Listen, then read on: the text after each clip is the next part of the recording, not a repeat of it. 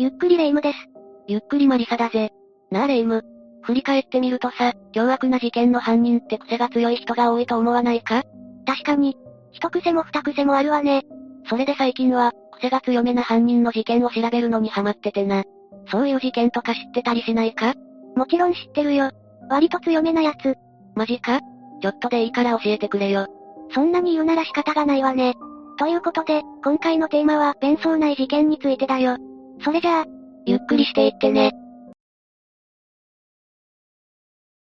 福島女性教員宅弁装内事件っていうのは有名だけど、実はこの事件以外にもひっそりと起きていた弁装内事件があるんだよ。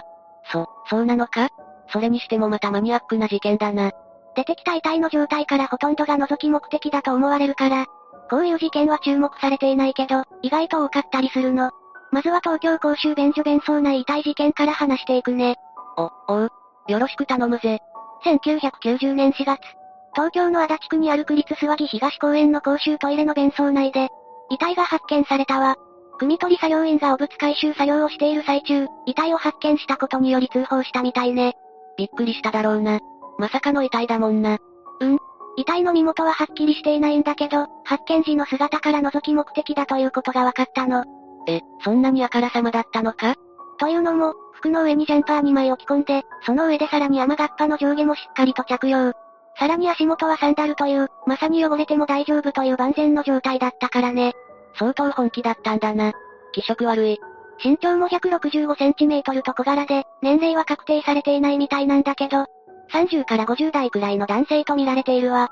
死因は溺死で、メタンガスで倒れて汚物に顔を突っ込んで死亡したとされているよ。うわ、最悪の死に方だ。次は2010年5月に起こった、新潟公園公衆便所弁装内開始事件。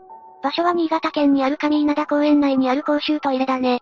さっきの事件と同じで、トイレの汲み取り作業員が遺体を発見したことにより通報。開始？さっきのも十分開始だったけどな。遺体は市内に住む42歳の無職の男性と身元が確認されたんだけど、今回は覗き方殺か疑わしい事件となっているのよ。ほう。そんなパターンもあるのか。男性は5月のゴールデンウィークの最中、一緒に出かけた友達と別れた後から行方不明になっていたそうなの。そして遺体の胃袋や口などから糞尿が見つかったことから、死因は糞尿による溺死か窒息死と判定されたわ。待て。これのどこが疑わしい事件なんだ？どうせ普通に覗きをしに来たんだろ？いや、この弁装は福島の事件とは違って割と大きくて、縦横1メートルほどで深さは1.5メートルもあるの。もしかすると、生きたまま落とされた可能性も考えられるわ。まあその可能性もあるかもしれないけど。しかもわざわざ友達を待たせてまでそんなことする？そう言われるとな。まあそれはそれで最悪だけど。続いては、1999年6月に起こった、秋田公衆便所弁装内侵入事件。秋田県にある、下浜海水浴場の駐車場にあった公衆トイレを使用するために入った女性が、下から物音がする、と自ら通報したわ。下から物音のするトイレって不気味すぎるな。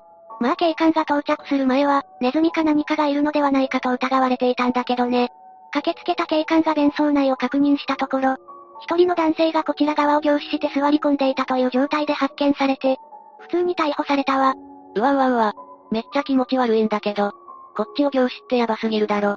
現在のトイレは技術が進歩して水洗トイレになっているから入り込むことは不可能だけど、一昔前はトイレが組取り式だったからそれができたの。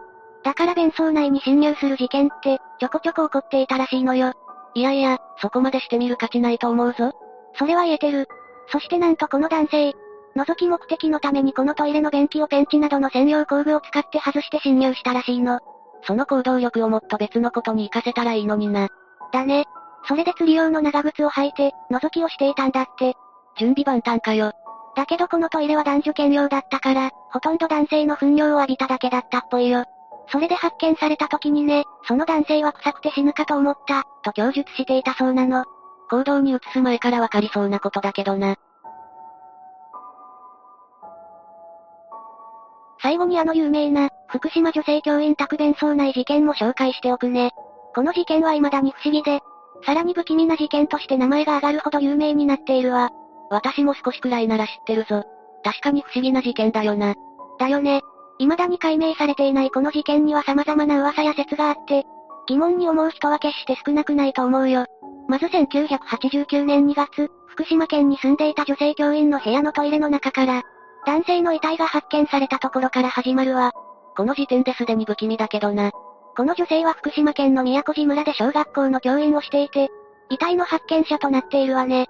遺体として発見されたのは、同じ村内に住んでいる26歳の男性、菅野直之さん。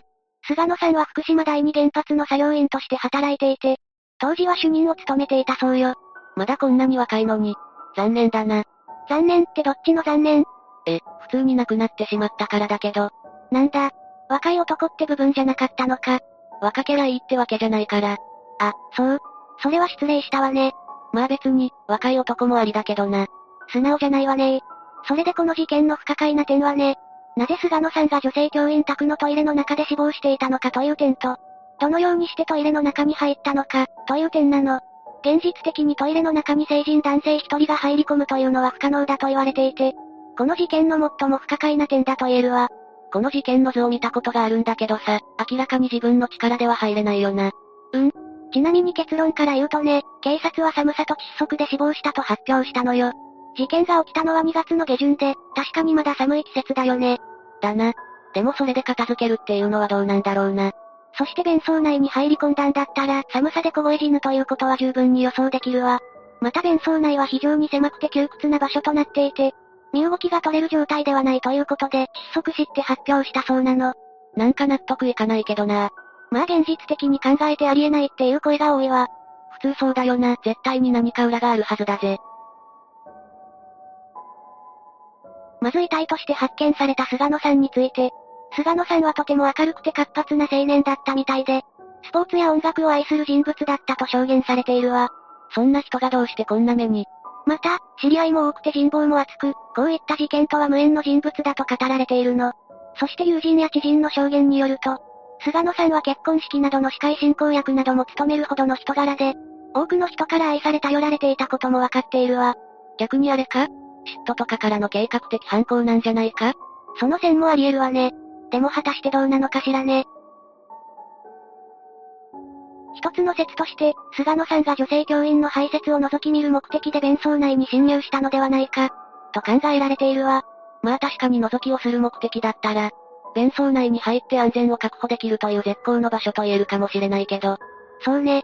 だけど菅野さんの人柄や周りの証言からすると、菅野さんが弁装内に侵入してまでそんなことをするようには思えないというのが大多数の意見だよ。逆にそこまでマニアックな性癖の持ち主だったら、少なからずそういった証言が上がってもおかしくないし。まあ可能性がゼロじゃないってだけで、この説はないだろ。あと最大の謎が、どうやって弁装内に侵入したのかっていう点よ。弁装内に入るためには、直径わずか 36cm の組取り口を通らなきゃならないんだけど、成人男性の菅野さんが通れるはずがないの。しかも便器から入るにしても、直径が 20cm しかないからまず無理ね。謎すぎるな。この世のものとは思えないくらい体が柔らかかったとか？いや、そんな特技があったら周りに知られてるでしょ。だから結局、この事件は事故として結論付けられてしまうことになったのよ。ちなみにそれでこの事件は終わったのか？いや、疑問を抱いた人たちが事故死として片付けた警察に再捜査を依頼するために、村内で約4000名もの署名を集めて提出したわ。団結力半端ないな。だけど警察は再捜査の依頼を却下。この対応についても疑問が残っていて、警察が何らかの情報を知っているのではないかと噂されるきっかけにもなったわね。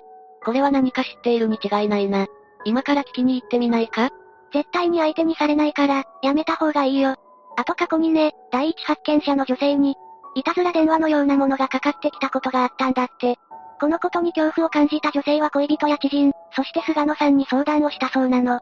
ほうほう。それでそのいたずら電話は解決したのか？うん、実際に菅野さんはいたずら電話に対して対応をしたそうよ。めっちゃいい人だな。もしかしてこのいたずら電話の犯人が。そういう説もあるわね。そして対応の際に録音したテープを警察に届け出たそうなんだけど、警察は取り合ってくれなかったんだってさ。怪しさが一気に増えたぞ。なんかいたずら電話の犯人より警察が怪しく見えてきたわ。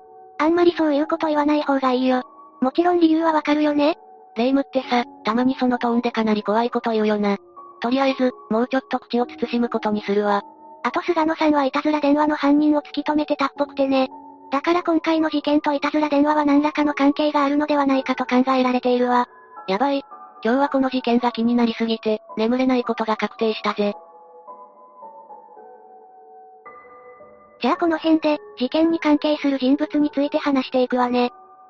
もしかしたら何かわかるかもしれないし。とりあえず、菅野さんについては不審な点は特に見当たらないわ。でも菅野さんは宮古寺村の村長選挙に深く関わっていたらしくて、宮古寺村の選挙で不正がある可能性について注目していたそうよ。おいおい、マジか。もしかして、知っちゃいけないこと知っちゃった的な展開？どうやら菅野さんは、村長選挙に立候補していた村長にそういった疑惑があったのを知っちゃったらしいわ。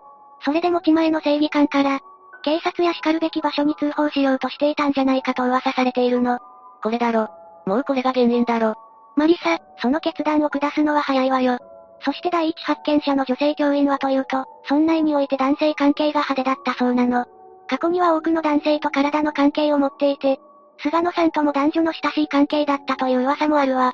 ってことは、男女間のトラブルが起こした事件ってことか？ちなみにこの女性は事件発覚の直前まで家を4日も留守にしていて実家に帰省していたらしいんだけど、その理由は未だにはっきりしていないわ。ますますわけがわからなくなってきた。そして実は今回の事件において重要なことを知っているとされているのが、村長選挙の参謀を務めていたという人物なの。この人物は菅野さんの親族と親しい関係だったそうよ。この人が黒幕か？どうかしらね。また、菅野さんの遺体が発見されるまでは、誰も菅野さんの居場所を知らなかったの。だけどこの人物は自身の奥さんに対して、菅野さんが弁装内に遺体として存在していることを知っていたような素振りを見せていたらしいわ。その目的もよくわからないな。さらに菅野さんが姿を消してから遺体で発見されるまでの間に、この人物は実際に菅野さんの自宅へと足を運んで、菅野さんの行方を尋ねていたそうよ。この人物が遺体の居場所を知っていたと仮定すると、かなり怪しい行動に見えてくるわね。特に有力とされる説は、やっぱり菅野さんが何らかの真相や秘密を知っちゃったから、それを隠すために殺害されたという説だね。やっぱり菅野さんの人柄や評判を考えると、覗き目的には思えないもの。だな。意義なし。そして不自然な事件なのにもかかわらず、再捜査を却下した警察の隠蔽説。もしかしたら大きな圧力によって事件を解明するべきではないと判断されていたのかも。もしくは警察に関係がある権力を持った人物に影響があるからこそ、再捜査をしなかったとかね。これに関しても意義なし、それっぽいから。次に有力視されているのが、菅野さんが勤めていた福島原発の問題説よ。え、なんか終盤にして新しい情報入ってきたんだけど。実は菅野さんが遺体として発見される前にね、福島第二原発3号機内にて様々な問題や事故が発生していたそうなのよ。マジか。でもそれが何か関係あるのか？それで菅野さんはこの事件のことに関して、マスコミなどの取材を受けていたんだってさ。ちなみにこれは上司からの命令で、菅野さんが半原発思想を持っていないということが適任とされたからだと考えられているわ。それからどうなったんだ？そんな中で、なんと菅野さんの上司である運転管理責任者が飛び込み自殺をしているの。その後に菅野さんが不審死を遂げたから、もしかしたら福島原発の事件を隠蔽するために、関係者を自殺や不審死として見せかけて殺害したのかもしれないわね。衝撃の新事実じゃないか。これの説も全然あり得るな。そんな感じで様々な憶測が飛び交うこの事件。改めて振り返ってみても不可解で不審な点がかなり多い事件だと言えるわ。おそらく事件について何らかのことを知っているであろう人物は何人かいるはずだけど、警察が再捜査を拒否したから事件の真相を知る術がないってところが、非常に残念なところね。しょうがない。こうなったら私一人でも潜入して。やめた方がいいと思うよ。世の中の見えない力って想像よりすごいから。私はそんな力に屈したりしないぜ。どうなっても知らないよ。私は助けてあげられないけど、それでもいいなら。うん、諦めるわ。また、事件が起きた宮古寺村の選挙や警察の事情、そして女性教員の人間関係はかなり入り乱れて複雑だと言えるわ。どの事情がこの事件と関係しているかは定かじゃないけどさ。おそらく菅野さんは事件に巻き込まれて、不審死を遂げた。というのが最もらしい考えだと思うわ。